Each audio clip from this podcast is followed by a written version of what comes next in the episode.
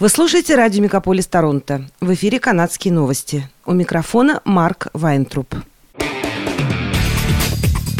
Радио «Мегаполис». Канадские новости. В эфире канадские новости у микрофона Марк Вайнтруп. Государственные флаги Канады, которые были приспущены на всех федеральных зданиях с 30 мая после обнаружения массовых захоронений детей-индейцев, будут вновь подняты 7 ноября. Об этом говорится в распространенном в пятницу заявлении Министерства по вопросам канадского наследия и по взаимоотношениям британской короны с коренными народами. Их приспустят только 11 ноября, в День памяти, когда в Канаде чтят соотечественников, павших в вооруженных конфликтах, отмечается в документе.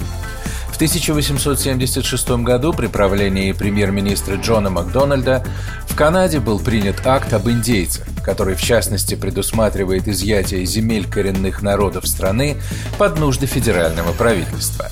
В 1884 году в него были внесены дополнения о создании специальных школ, которые получили название резидентских. В эти школы-интернаты принудительно забирали детей индейцев с целью их интеграции в канадское общество. Из 150 тысяч учеников от побоев и болезней умерли более трех тысяч человек. Управлением этих учебных заведений, в частности, занималась Римско-католическая церковь. В 2017 году премьер-министр Канады Джастин Трюдо принес официальные извинения коренным жителям страны, которые пострадали во время обучения в этих школах. Власти также решили выплатить 800 миллионов долларов пострадавшим. Правительство Онтарио призвало Оттаву удвоить число иммигрантов, которых провинция примет в рамках программы, направленной на увеличение численности квалифицированной рабочей силы. Министр труда Онтарио Монте Макнотон заявил, что в Онтарио наблюдается нехватка рабочей силы, которая усугубляется последствиями пандемии. Провинции нужно принять не 9, а 18 тысяч иммигрантов по программе иммиграции Immigrant Nominee, чтобы решить проблему.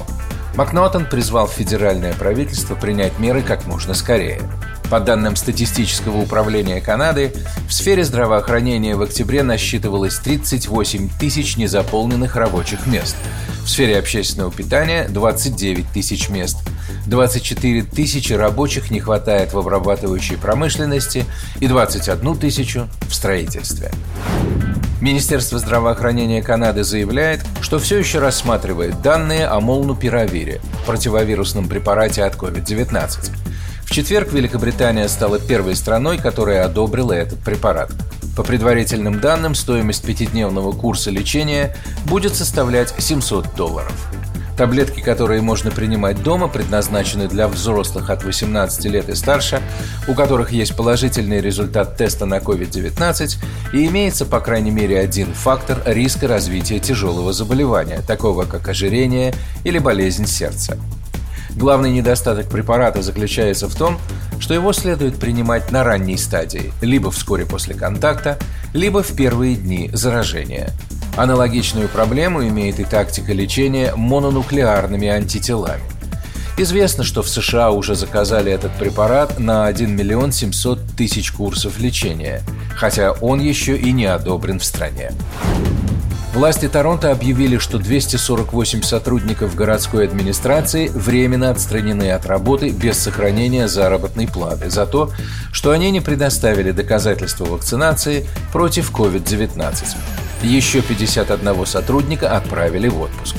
Если к 13 декабря они не успеют пройти вакцинацию, то им грозит увольнение. По имеющейся информации, 99% сотрудников сообщили о своем прививочном статусе. 94 из них, а это более 30 тысяч человек, в настоящее время полностью вакцинированы от коронавируса. Правительство Онтарио выдвинуло законодательство, которое удваивает штрафы за нарушение стандартов ухода за обитателями домов престарелых. Закон также определяет время, которое обязательно должно уделяться каждому пожилому человеку в течение дня. Вводятся ставки для работников, специально обученных предупреждению и контролю над инфекционными заболеваниями. Каждый дом престарелых будет обязан публично отчитываться о своей работе на основе опроса каждого пожилого человека и членов его семьи. Это поможет бороться с проявлениями халатности и случаями издевательства над стариками. Пока неизвестно, будут ли регулироваться размеры оплаты труда персонала домов престарелых.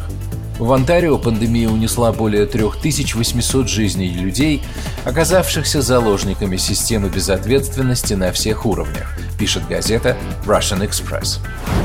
Правительство Онтарио смягчило правила, связанные с запретом питбулей. В 2005 году владельцам собак в Онтарио запретили заводить питбулей после того, как двое из них напали на человека в Торонто. С тех пор в Онтарио запрещено не только заводить, но и иметь питбулей. Под запрет попали питбультерьеры, стаффордширские бультерьеры, американские стаффордширские терьеры и американские питбультерьеры – у жителей провинции изъяли собак. Животных либо усыпили, либо отправили в провинции, где они не запрещены. В октябре несколько владельцев жаловались премьера в Онтарио Дагу Форду на то, что службы контроля животных забрали у них собак, которые были похожи на питбулей. С тех пор правительство изменило правила, разрешив возвращать владельцам животных, изъятых исключительно на основании их предполагаемой породы, пока проводится определение породы.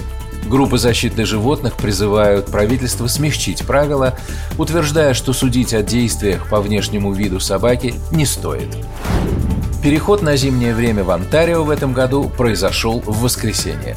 Все часы в провинции были переведены на час назад в ночь на воскресенье 7 ноября, а если точнее, в 2 часа ночи. После перехода с летнего времени на зимнее, солнце в районе Большого Торонто будет садиться около 5 часов вечера, а 21 декабря, в самый короткий день в году, солнце в Торонто сядет уже в 4 часа 44 минуты. Обратно на летнее время мы перейдем 13 марта, но многие из нас надеются, что это может быть последний раз, когда переводят часы. Почти год назад в Онтарио был принят закон, который должен положить конец смену времени дважды в год, сделав дневное время постоянным в провинции.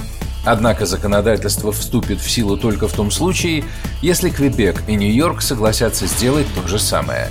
Исследования показывают, что нарушение биоритмов может вызвать повышенную вероятность сердечных приступов, инсульта, увеличение веса, беспокойства, а также способствовать травмам на рабочем месте и автомобильным авариям, передает портал Тарантовка. Это были канадские новости. С вами был Марк Вайнтруп. Оставайтесь с нами, не переключайтесь. Берегите себя и друг друга.